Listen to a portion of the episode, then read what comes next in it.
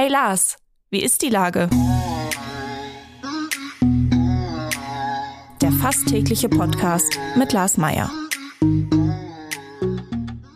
Wie ist die Lage? Unser fast täglicher Podcast in Kooperation mit der Hamburger Morgenpost, der Gute-Leute-Fabrik und Ahoi Radio spürt tagesaktuellen Fragen nach. Mein Name ist Lars Meyer und ich rufe fast täglich gute Leute aus Hamburg an.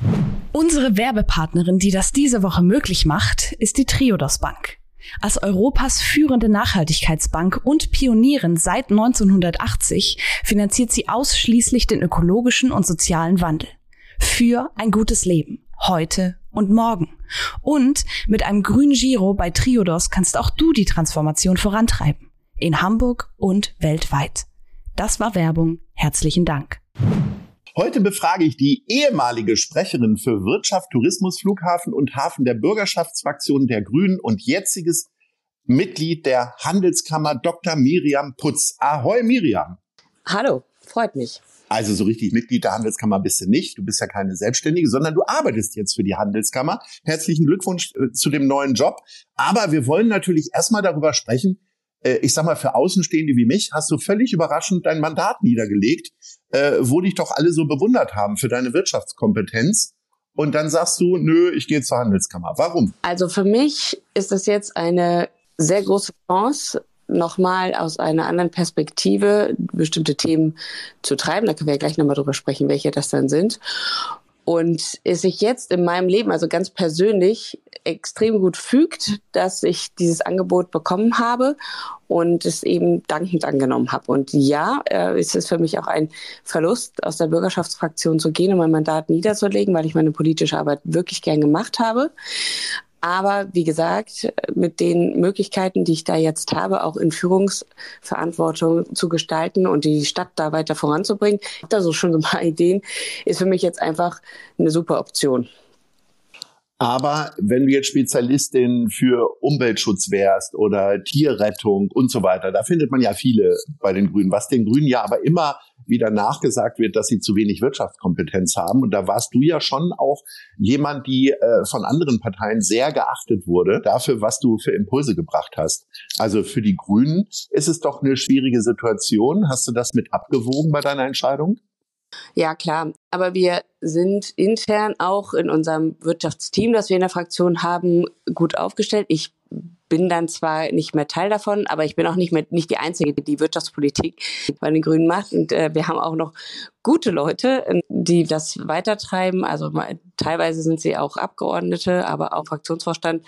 Dominik Lorenzen ist ja mein Vorgänger gewesen und deshalb ist das Thema Wirtschaft da schon im Vorstand mit aufge aufgehoben oder gut aufgehoben, plus äh, Katharina Fegebank, die ja auch ganz viel mit Unternehmen spricht, weil sie es ja qua Wissenschaftszuständigkeit und zweite Bürgermeisterin auch tun muss. Das ist natürlich ein ein kleineres Loch, was ich reiße, aber das heißt nicht, dass ich die Einzige war und bin. Und ja, da werden auch Leute den Job sehr gut ausfüllen, wenn ich nicht mehr da bin. Man ist ja tatsächlich, auch wenn das viele nicht von sich behaupten, doch auch immer ganz gut ersetzbar. Jeder von uns. Das äh, sollte jede oder jeder wissen, auf jeden Fall. War denn bei deiner Entscheidung für etwas Neues, Gutes, wahrscheinlich auch mehr Kohle, wenn man einen neuen Job anfängt, aber vor allen Dingen auch so ein bisschen Frust mit dabei, was ja äh, überall gerade spürbar ist, vor allen Dingen bei Politikerinnen. Und ehrlich gesagt kann ich es dir gar nicht für übel nehmen, zu sagen, dann macht euren Scheiß alleine, so sagst du es ja nicht. Ja, könnte man vermuten, aber das war tatsächlich gar nicht so, weil in dem Bereich, in dem ich tätig war, auch zum Beispiel Hafen, war das ja, die ist die Unzufriedenheit gerade sehr groß, natürlich auch die Unsicherheit, welche Investitionen man jetzt wie als Unternehmen durchführen kann. Aber das hat mich eher angespornt, die Sachen anzugehen und irgendwie zu suchen, wo ist welche Lösung am besten. Also dieser Frust überrascht mich teilweise auch ein bisschen, aber ich habe auch ganz viele ja, Termine und auch Begegnungen gehabt, die dann doch den Optimismus verbreitet haben und mit dieser Lage jetzt einfach umgehen. Jetzt ist es ja noch nicht so lange her, ein Sitz in der Bürgerschaft, äh, es waren Weihnachtsferien, aber äh, hast du ein Gefühl dafür, was du am meisten vermissen wirst aus der Arbeit? Also nachmittags bis spät in die Nacht nebenbei sozusagen äh, äh, neue Ideen für die Stadt zu entwickeln und äh, Gesetzesvorhaben durchzuwinken? Also neue Ideen für die Stadt entwickeln, das sehe ich jetzt in dem neuen Job genauso als Aufgabe, deshalb werde ich das nicht vermissen. Aber ich werde, auch wenn das jetzt ein bisschen vielleicht zu emotional ist, aber tatsächlich meine Kolleginnen alle vermissen und die Debatten in der Bürgerschaft, die ja, wenn man da selbst doch sitzt, dann etwas zäh und ähm, ja auch langatmig teilweise sind. Aber jetzt mit dem Wissen, dass ich da nicht mehr dran teilhabe, ist das schon auch ein Stück weit eine demokratische Institution, die ich jetzt wieder von außen beobachte und nicht mehr von innen. Das wird mir fehlen. Wenn etwas zu Ende ist, kriegt man ja immer ein Zeugnis für seine Arbeit, äh, zumindest in einem Unternehmen. Äh, was würdest du denn äh, in dein Zeugnis reinschreiben wollen? Was war denn so der Höhepunkt und was war denn eher auch vielleicht so ein Tiefpunkt? Der Höhepunkt waren auf jeden Fall die Etablierung der grünen Hafengespräche. Das war ein Gesprächsformat für sämtliche Stakeholder aus dem Hafen, die regelmäßig im Rathaus stattfinden ließen. Und da habe ich sehr geschätzt, deshalb sage ich auch, dass das ähm, einer der Höhepunkte waren, dass wir eine sehr konstruktive, gute Gesprächsatmosphäre immer hatten. Und obwohl, und das ist mir am Anfang sehr stark, ähm, damit hatte ich am Anfang viel zu kämpfen, die Grünen im Hafen jetzt nicht so einen wahnsinnig guten Ruf hatten.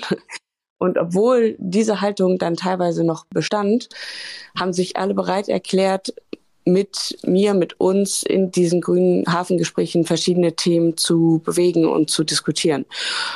Und das wird mir auch fehlen, fällt mir gerade auf. Das ist auch noch eine große Sache, die ich mit aufgebaut habe. Und das fand ich aber immer sehr wertschätzend äh, von allen Seiten. Und äh, ich habe jetzt auch gehört, dass man das vermissen wird. Das Format wird es aber natürlich weitergeben, nur halt ohne mich. Und das so eine ja, Geschichte, denke ich, wo die gut gelaufen ist und die ein Höhepunkt war.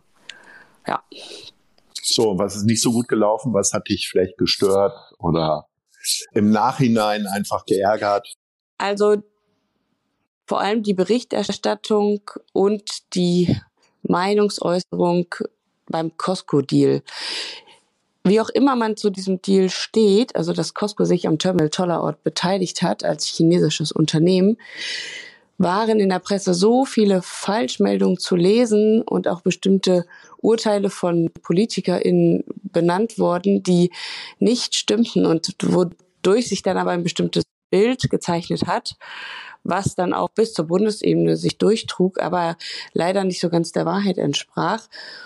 Und da war ich ganz schön frustriert, wie teilweise auch das politische Geschäft läuft, eben, dass man bestimmte Aussagen tätigt, weil sie gehört werden wollen und nicht ins Detail geht, was anstrengend ist, ja, aber eben manchmal auch notwendig, um die Sachen zu verstehen, um dann auf so einfachen Aussagen zu verbleiben. Das hat mich ganz schön ähm, auch innerlich beschäftigt. Auch die Frage nach dem politischen Spiel überhaupt, das da gespielt wird. Und ich verstehe das, dass es dafür Gründe gibt. Ja, und das ist vielleicht noch, äh, was ich nicht vermissen werde, äh, diese Hast zur nächsten Wahl und wiedergewählt zu werden. Also das macht ja auch die Kultur in der Politik aus, dass wir Legislaturperioden haben, in denen wir uns immer dann auf die nächste Wahl dann konzentrieren und wodurch Zeit und Ressourcen natürlich auch ausgegeben werden. Ja, und diesen Wettbewerb ein Stück weit dann nicht mehr zu haben, ähm, das ist ganz schön. Dann blicken wir doch mal nach vorne. Ähm, wie ist denn deine Position jetzt in der Handelskammer definiert? Wie viel Kontakt wirst du noch mit den alten Themen haben? Also zunächst bin ich Abteilungsleiterin für Technologie, Wissen und IT und stellvertretende Bereichsleitung für Innovation und neue Märkte.